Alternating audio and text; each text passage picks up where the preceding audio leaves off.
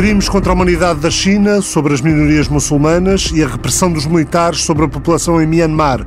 O Mapa Mundo na TSF, parceria com o Instituto Português de Relações Internacionais. Já vamos ouvir sobre os dois temas em destaque hoje os investigadores Raquel Vaz Pinto e Luís Má. Um relatório da organização Human Rights Watch, divulgado esta segunda-feira, revela que o governo chinês comete crimes contra a humanidade. As vítimas são os uigures e outras minorias muçulmanas na região de Xinjiang.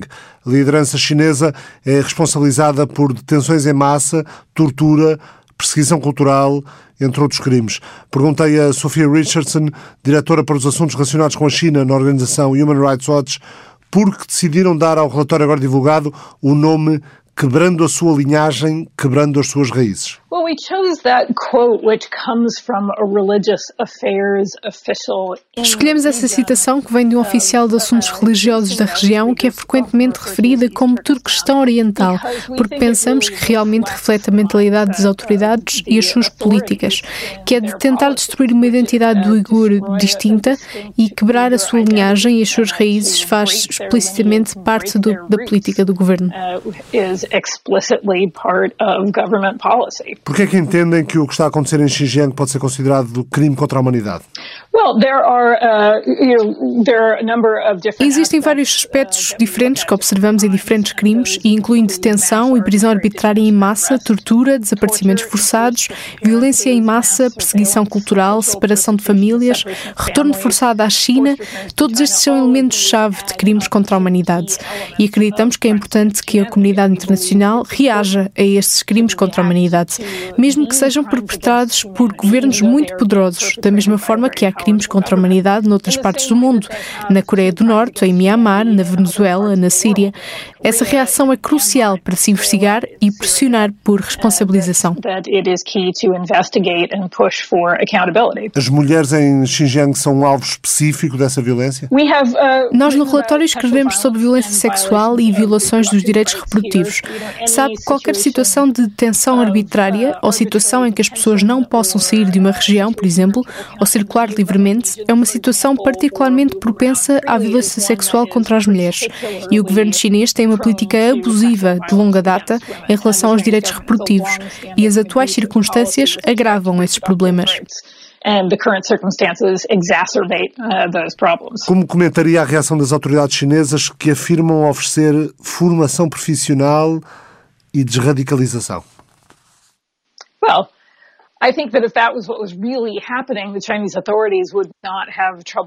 Bem, acho que se fosse isso que realmente estivesse a acontecer, as autoridades chinesas não teriam problemas em que observadores independentes visitassem a região e falassem com as pessoas livremente.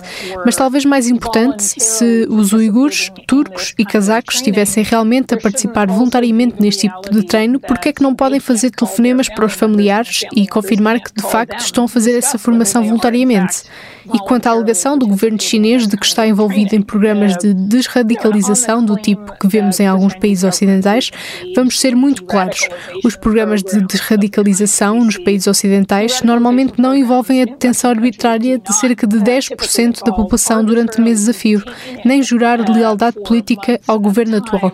É realmente algo muito distante de qualquer compreensão do termo desradicalização, aquilo que Pequim está a fazer from any understanding of that term, what Beijing is doing. Sei que a Human Rights Watch e a Clínica de Direitos Humanos da Universidade de Stanford instaram o Conselho de Direitos Humanos da ONU a adotar uma resolução para criar uma comissão de inquérito. Mas uh, tudo vai acabar num impasse no Conselho de Segurança das Nações Unidas, certo? Uh, not necessarily, no. I mean, the High Commissioner uh, for Human Rights can Oh, não necessariamente, quer dizer, o Alto Comissariado para os Direitos Humanos pode fazer investigações, tem um mandato para investigar e proteger, o que é importante, dado que esta é uma situação contínua de crimes contra a humanidade, não apenas um caso que tenha acontecido no passado. Assim, pode nomear uma comissão de inquérito ou pode iniciar uma investigação por conta própria, que pode apresentar o relatório e pressionar o Conselho de Direitos Humanos a agir nesse sentido. Mas mesmo que isso não seja uma opção, certamente outros governos poderão unir-se para criar um grupo de especialistas para fazer uma investigação. Ambas as coisas podem ser feitas fora do país se Pequim continuar a erguer um muro contra estes argumentos, mas também há opções para os procuradores nacionais começarem a reunir provas e ou considerar casos contra funcionários do governo chinês ao abrigo da jurisdição universal. Portanto, há uma série de opções disponíveis para os governos, mesmo que os caminhos da ONU pareçam estar fechados.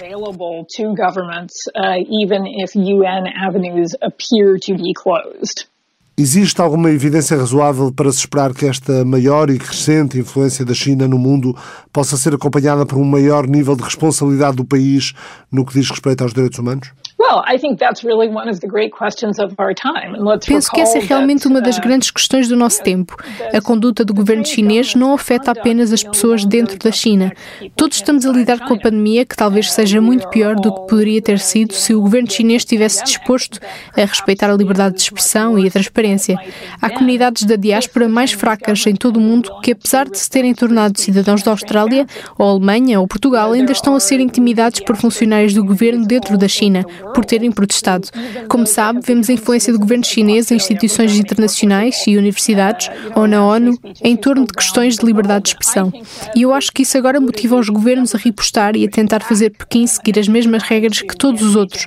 E, de facto, trata-se de regras que o governo chinês assinou livremente. Um falhanço a fazer isso parecerá que estamos apenas a encorajar Pequim, quando, na verdade, estamos a lidar com um dos tipos mais sérios de crise de direitos humanos que existe no âmbito do direito internacional most serious kinds of human rights crises that exists under international law. Sophie Richardson, da TSF. Olá, Raquel, a Human Rights Watch eh, põe o dedo numa ferida bastante grave do nosso tempo. É verdade. a Human Rights Watch, aliás, no seguimento de vários trabalhos de investigação, o académico Adrian Zensky, a própria, o próprio Instituto Estratégico Australiano, que tem feito também um trabalho notável um, ao nível de uh, estabelecer os padrões de trabalho forçado que uh, em relação a esta, esta região da China, Xinjiang, uh, mas sobretudo o relatório começa de forma muito clara com uma uma, um olhar sobre tudo isto que está a acontecer, chamando-lhe explicitamente crimes contra a humanidade. Um, temos também em, em, em, paralelo alguns governos que, aliás, já, uh, já foram no, no, que toca há sempre eu tenho sempre muita dificuldade quando estamos a falar destes destes horrores e destas violações em massa e sistemática porque há esta, esta ideia de genocídio e crimes contra a humanidade. São igualmente horrendos, portanto, tenho sempre muita dificuldade em estabelecer aqui uma hierarquia em termos de, uh, em termos de, de violência. Uh, mas quer uma, quer outra, são de facto. O ponto aqui importante. O genocídio é, vai um passo mais além, não é? Configura uma, o genocídio implica uma prática organizada para implica a eliminação. aniquilares um grupo. Exatamente. Ou seja, é, é no fundo uh, matar-os todos, uh, uh, erradicar aquele grupo, uh, entre aspas, da face da Terra. Ainda que a jurisprudência internacional já tenha, já tenha considerado genocídio situações que não são propriamente a eliminação de todo um grupo. É, e aí tem um elemento que aqui neste relatório é muito destacado, que é a questão das próximas gerações. Ou seja, uma das formas mais insidiosas de matar um povo é através das suas crianças, é através da esterilização forçada das mulheres, é através dos abortos forçados. Uh, e é também através da endoctrinação de crianças cujos pais estão detidos uh, nos uh, alegados campos de reeducação, eu chamar-lhes campos de concentração, e que crianças que são retiradas às famílias uh, e que são colocadas em, em escolas onde, como calculam, uh, a endoctrinação e, sobretudo, é-lhes dito de forma explícita que foram abandonados pelos pais. Uh, e, portanto, esse é um. E isto, aliás, é um trabalho que foi feito sobretudo por este Adrian Zenz, que tem estado na mira das autoridades chinesas, mas que é de facto um trabalho muito relevante. E sim, aí temos o tal elemento de. Ou seja, não é já, mas metodicamente, gradualmente, uh, consegue-se quebrar, como diz aliás o, o título do relatório, não quebrar é? Quebrar as linhagens, quebrar a linhagem, quebrar as raízes. Exatamente, é isso. Portanto, há aqui uma, uma, uma relação entre o genocídio ou, ou outra expressão que, por exemplo, eu recordo-me que o Dalai Lama, sempre alguém muito prudente e cauteloso e sereno nas suas declarações, uh, apelidou aquilo que estava a ser feito no Tibete, ou seja, um genocídio cultural. Uh, é matar um modo de vida, matar um povo, através de lhe retirar essa identidade. E, portanto, há aqui zonas, obviamente, de grande sobreposição. E, portanto, este relatório é um relatório importante e é um relatório que põe tudo de forma muito clara, as ramificações e estes aspectos menos claros daquilo que tem sido, e a expressão que aqui interessa é a, a violação, e é assim a expressão uh, que tem que se utilizar, sistemática e em massa uh, dos direitos humanos uh, destes destes cidadãos chineses, uigures e outras minorias muçulmanas, como aliás tu destacavas na entrevista que, que lhe fizeste. Os ouvintes já conhecem bem a Raquel, é comentadora das manhãs TSF, doutorada em Ciência Política, investigadora do IPRI, Instituto Português de Relações Internacionais, da Universidade Nova de Lisboa, professora auxiliar convidada da Faculdade de Ciências Sociais e Humanas, eh, especialista em China e assuntos asiáticos, autora do livro A Grande Muralha e o Legado de Tiananmen, a China e os Direitos Humanos, foi presidente da Associação Portuguesa de Ciência Política, é membro da Comissão Científica do Fórum Futuro e consultora da administração da Fundação Carlos Gulbenkian. Luís Má é uma estreia neste programa, pelo menos comigo, que me lembro, é docente na Lisbon School of Economics and Management do ISEG, o Instituto Superior de Economia e Gestão da Universidade de Lisboa, é também investigador integrado no Centro de Estudos sobre a África, Ásia e América Latina no ISEG, foi diretor da campanha do Milénio das Nações Unidas e da Chamada Global para a Ação contra a Pobreza, trabalhou como analista de políticas públicas eh, na área de finança ética na ONGD, na Organização Não Governamental para o Desenvolvimento OICOS, foi também membro da direção executiva da TESE e da Transparência e Integridade, tem doutoramento em Estudos de Desenvolvimento pela LSI, a London School of Economics, mestrado pela Universidade de Yonsei, em Seul, e uma licenciatura em Comunicação Social pela Universidade Nova de Lisboa. Luís, bom dia. Um, bom dia. Ouvimos uh, Sophie Richardson da Human Rights Watch, sabendo-se que cerca de um milhão de pessoas foram detidas uh, em 300 a 400 instalações em Xinjiang nos últimos uh, quatro anos. Os tribunais da região preferem duras sentenças de prisão, diz a Human Rights Watch, sem direito a, processo justo. Uh, a região autónoma uigur de Xinjiang é uma zona com 11 milhões de pessoas, 11 milhões de uigures, uma minoria étnica na região uh, que é na maioria muçulmana e fala uma língua semelhante ao turco. As estatísticas oficiais dizem-nos que dessas, desse um milhão de pessoas, esse um milhão de pessoas detidas, representam 20%, mais de 20% de todos os detidos em todas as prisões na China em 2017, eh, apesar de Xinjiang ter apenas 1,5% eh, da, da população total do país. Eh, isto configura uma, uma repressão generalizada, porventura organizada, pode vir a fazer sentido uma acusação de genocídio sobre os responsáveis chineses, na sua opinião? Eu acho que isso vai ser muito difícil, tendo em conta que a China é um dos membros do Conselho de Segurança das Nações Unidas. Um, eu acho que também é importante, e julgo que a Raquel já mencionou, o relatório da Human Rights Watch é muito claro nisso e não é o primeiro, segue vários outros que já saíram nos últimos anos a falar precisamente da, da situação em Xinjiang. Uh, o que eu tenho perguntado, e muitas pessoas, e a Raquel também pergunta, é Porquê isto e agora? Isto não é de agora, de facto. Isto tem duas décadas.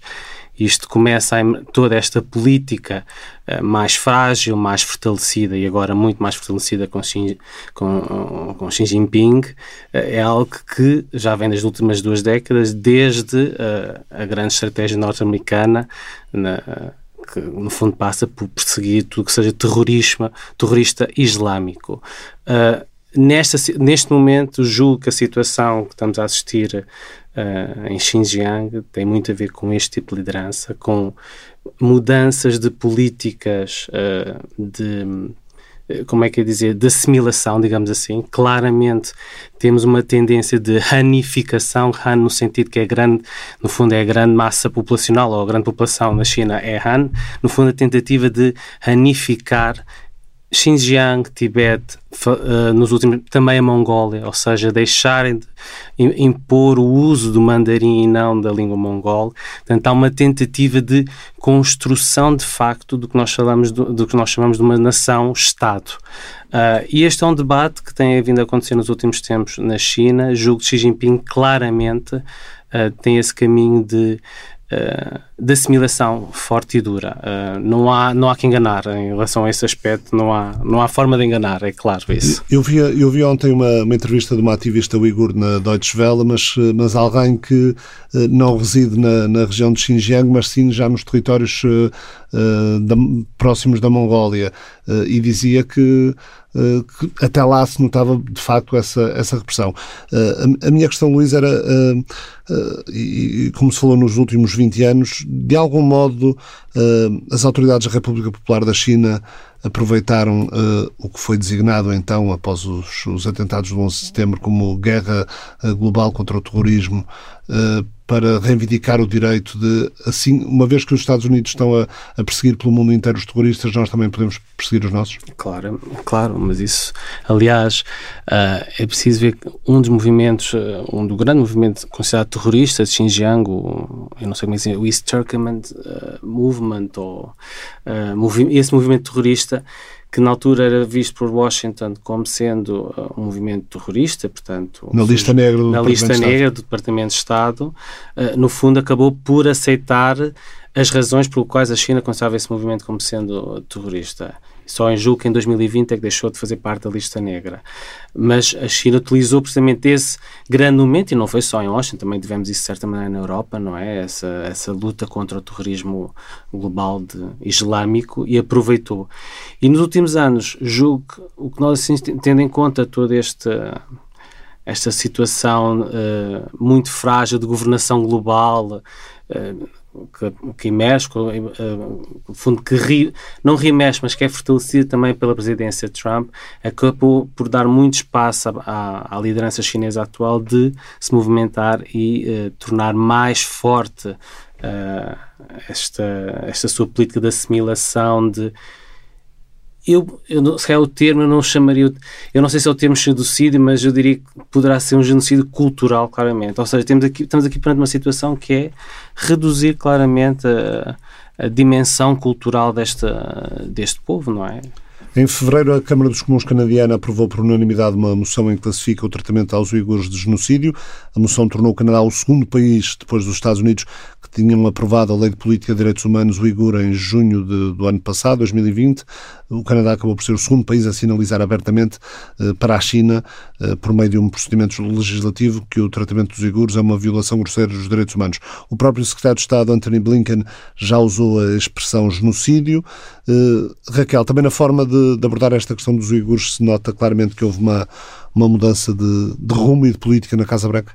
Ah, sem dúvida. Um, se é verdade que há elementos de continuidade face à administração anterior, e nesse sentido a, rivalidade, para usar a expressão do relatório interino da administração Biden, a rivalidade sistémica, a rivalidade estratégica com, com, com, com a China mantém-se, ou seja, essa linha está claramente, é, desculpem, é continuidade, uh, mas há outros elementos que Biden traz para uh, uh, esta discussão, nomeadamente o regresso ou a centralidade dos direitos humanos e das questões mais normativas que claramente a administração Trump considerava secundárias. Portanto, nesse sentido, a questão de Xinjiang, a questão de tudo o que está a acontecer na vizinhança, à volta da China, mas também, e este é outro ponto que o relatório e na tua entrevista também vem ao de cima, e, é, e este é um elemento muito relevante, é a questão de que aquilo que está a acontecer em Xinjiang não fica, ou seja, vai além fronteiras.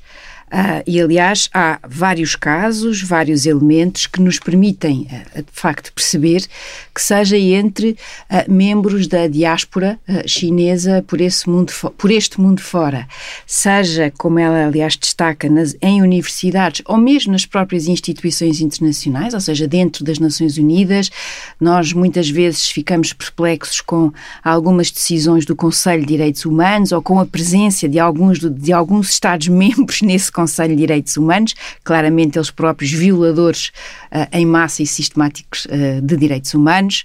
Uh, tudo isso, ou seja, nestes quatro anos, se é verdade que o rumo de Trump é mantido, seja a ideia da própria Comissão Europeia da rivalidade sistémica, seja a própria realidade, e esta é muito mais importante, a China é claramente o competidor, o rival, aquele que pode vir a rivalizar com os Estados Unidos, mas este elemento normativo um, a administração Biden traz para cima da mesa. Isso é muito importante, porque de facto uh, passamos a ter aqui um, um elemento uh, que, no fundo, é muito importante para as nossas sociedades, ou seja, para nós que vivemos em democracia liberal, há aqui dilemas genuínos. Um, ou seja, nós estamos perante uma situação em que a China, esta China, não só faz, uh, e Xinjiang também tem sido uma espécie de, com aspas, laboratório de teste, que é a utilização de tecnologia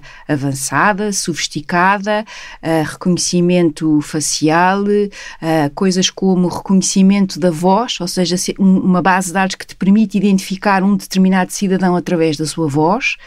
Uh, e, uh, para além disso, a penetração, a presença desta China Uh, que mantém, em alguns casos, essa vigilância uh, nas comunidades fora, ou seja, além das suas fronteiras, uh, mas também em universidades, em institutos, em organizações. Portanto, e, o dilema, e o dilema é: temos um país, uma potência que é cada vez mais importante para todos nós do ponto de vista económico, e que defende e pratica valores que não são uh, compagináveis com, com democracia?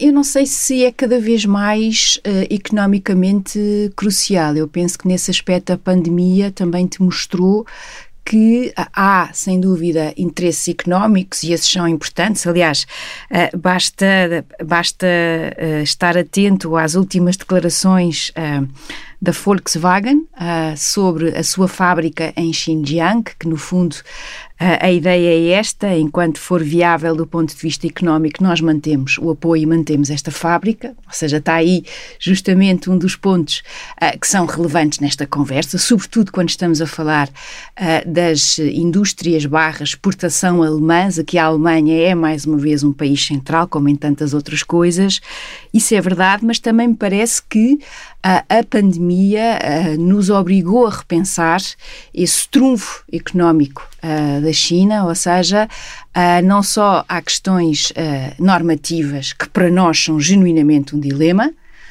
como também há aqui questões de estratégia, ou seja, a médio e longo prazo, uma dependência excessiva em relação à China e, sobretudo, em determinados pontos específicos, não apenas a questão da produção tudo o que tem a ver com uh, equipamentos, uh, as máscaras, os ventiladores, tudo tem a ver com a saúde. É um tema que nós agora estamos todos muito mais uh, cientes da sua importância, mas também noutros aspectos mais estratégicos. E aí eu diria que há um, há um realinhamento a nível do que é os Estados Unidos. Falavas do Canadá. Uh, temos também que incluir aqui a Índia. No, no, sentido de tentar diminuir a importância ou a dependência económica em relação à China. Sim, acho que temos, acho que, acho que neste momento há que pensar seriamente nessa, nessa, o que é que uma dependência excessiva, o que é que isso nos traz, porque já se percebeu de forma muito clara, como aliás o Luís dizia, que Xi Jinping tem uma marca muito mais assertiva.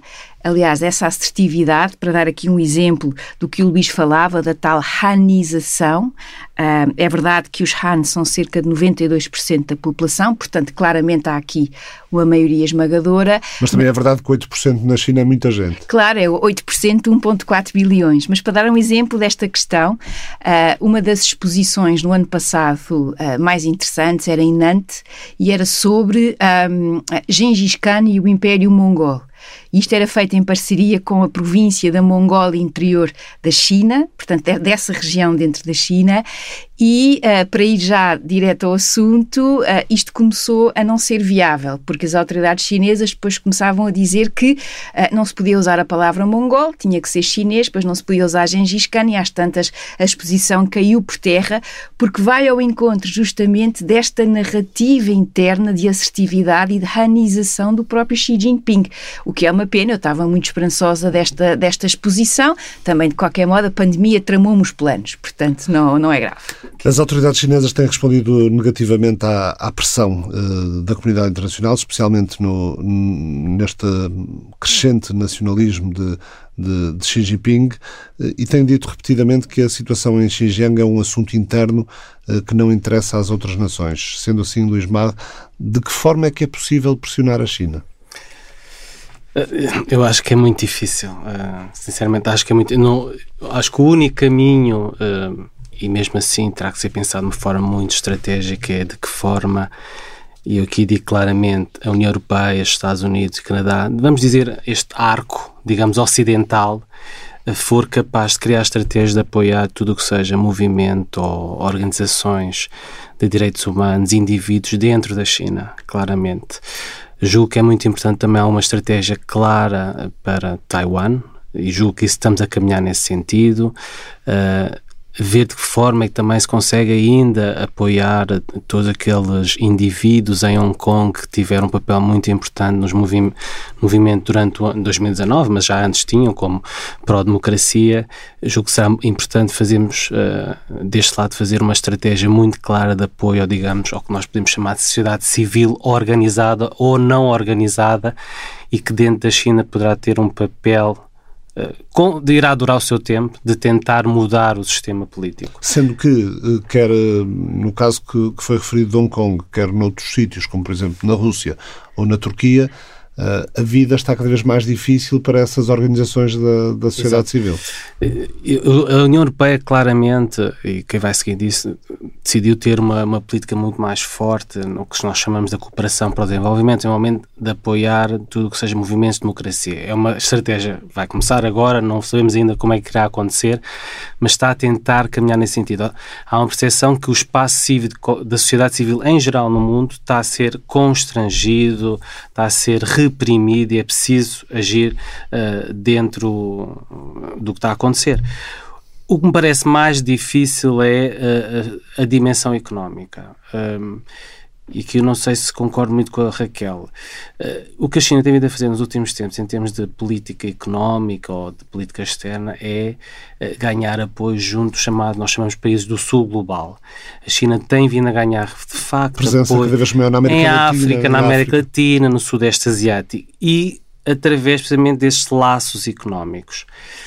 Para estes países não quer dizer que nós chamamos não tem um, um agenciamento ou não tem uma agência. Para eles a China é um peão para equilibrar o poder que sempre a União Europeia teve nestes países e os Estados Unidos. Portanto, eu acho que vai ser muito difícil uh, criar-se um, um bloco uh, ou de sanções económicas em relação à China, porque, por exemplo, no caso do Sudeste Asiático, do, do extremo, vamos chamar de Extremo Oriente, nós chamamos cá em Portugal de Extremo Oriente, a China é o principal parceiro comercial destes países. É o grande mercado. Uh, a lembrar no, quando, a conferência que a Raquel eh, foi comissária na, na semana passada na, na, na Fundação Gulbenkian, Fonseca Goodman disse algo muito interessante que é, a China está a tentar uh, construir a economia doméstica, ou seja, quer é o consumo doméstico, quer é fortalecer a economia, vai depender cada vez menos das exportações, do comércio externo. E quem é que não vai querer ir para um mercado de mil milhões de consumidores? Quer dizer, o capitalismo vai à procura de onde está o consumidor também, não é? E claramente isso vai ser muito difícil. E a China, é por isso que eu não concordo com a ideia da Guerra Fria. Eu acho que a China está demasiado impregnada, ou, a economia chinesa, na economia global. Não sei qual vai ser a solução, confesso, não sei, mas eu sei que o único caminho para tentar, eu não sei se o termo posso usar este termo, minar o Partido Comunista Chinês é apoiar tudo o que seja sociedade civil ou forças pró-democráticas dentro da China. Viramos de, página, viramos de página, mas não de região nem de temática, o abuso dos direitos humanos, a repressão, aquilo a que temos assistido, tanto quanto nos chega de Myanmar.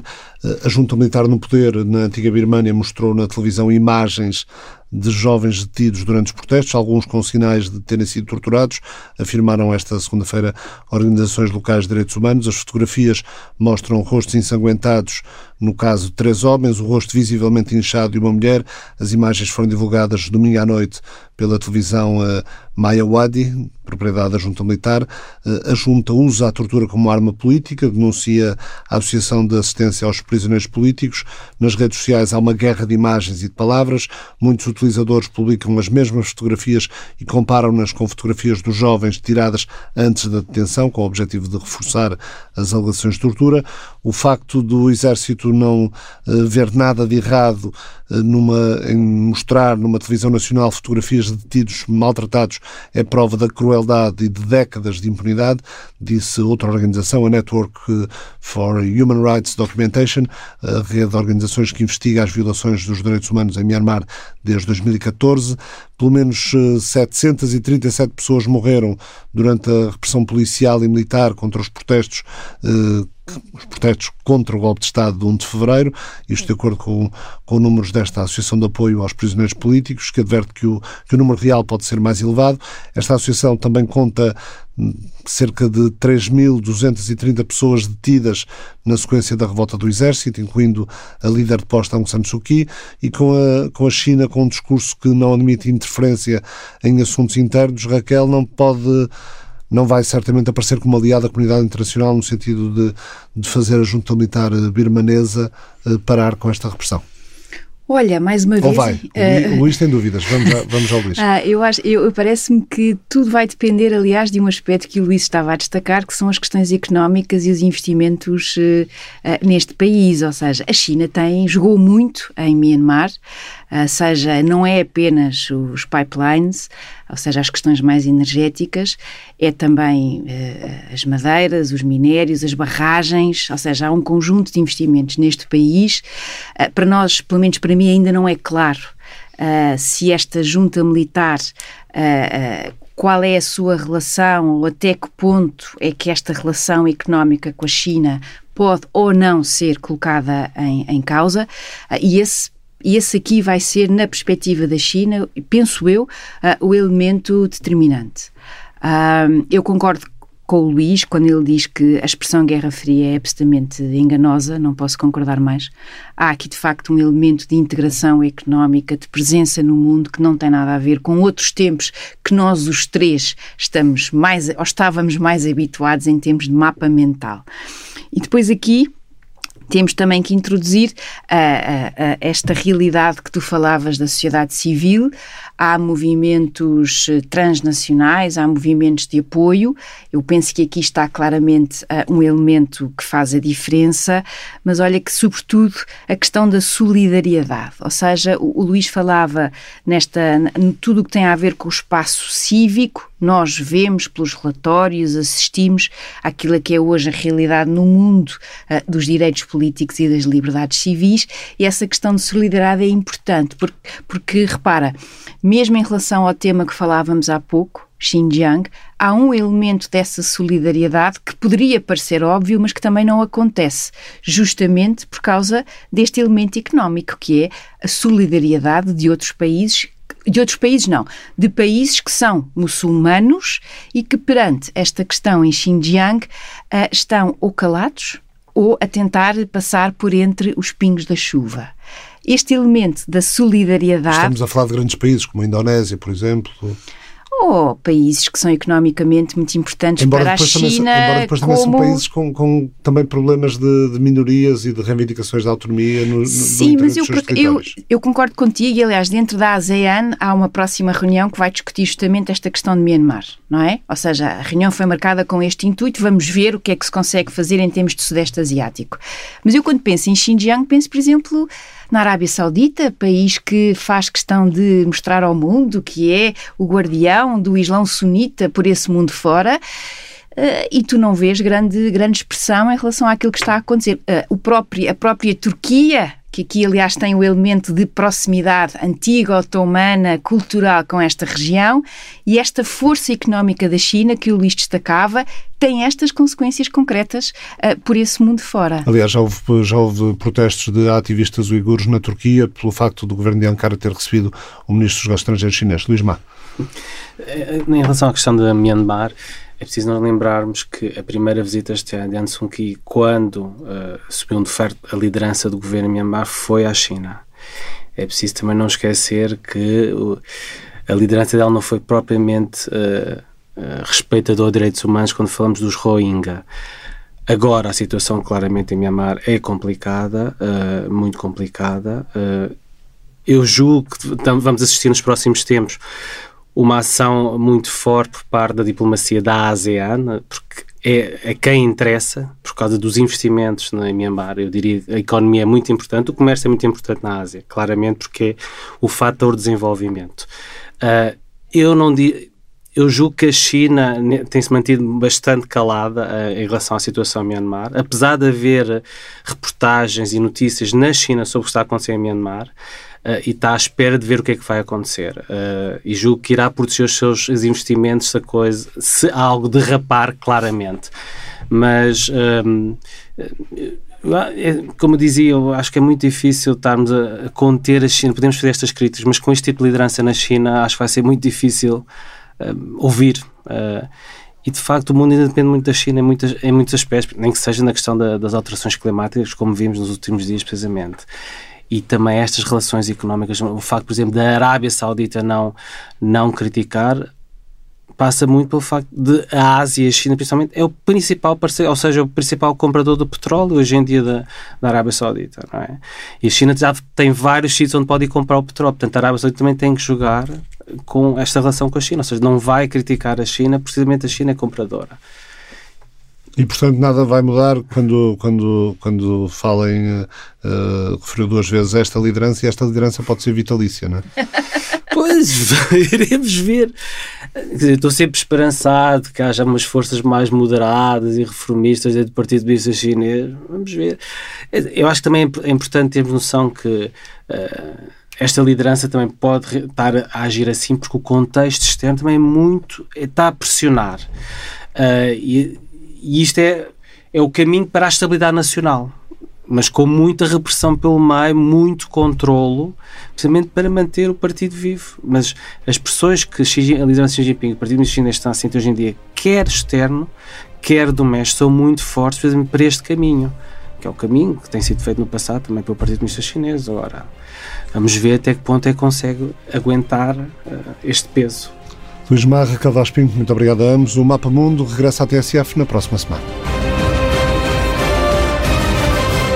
O Mapa Mundo é uma parceria da TSF com o Instituto Português de Relações Internacionais.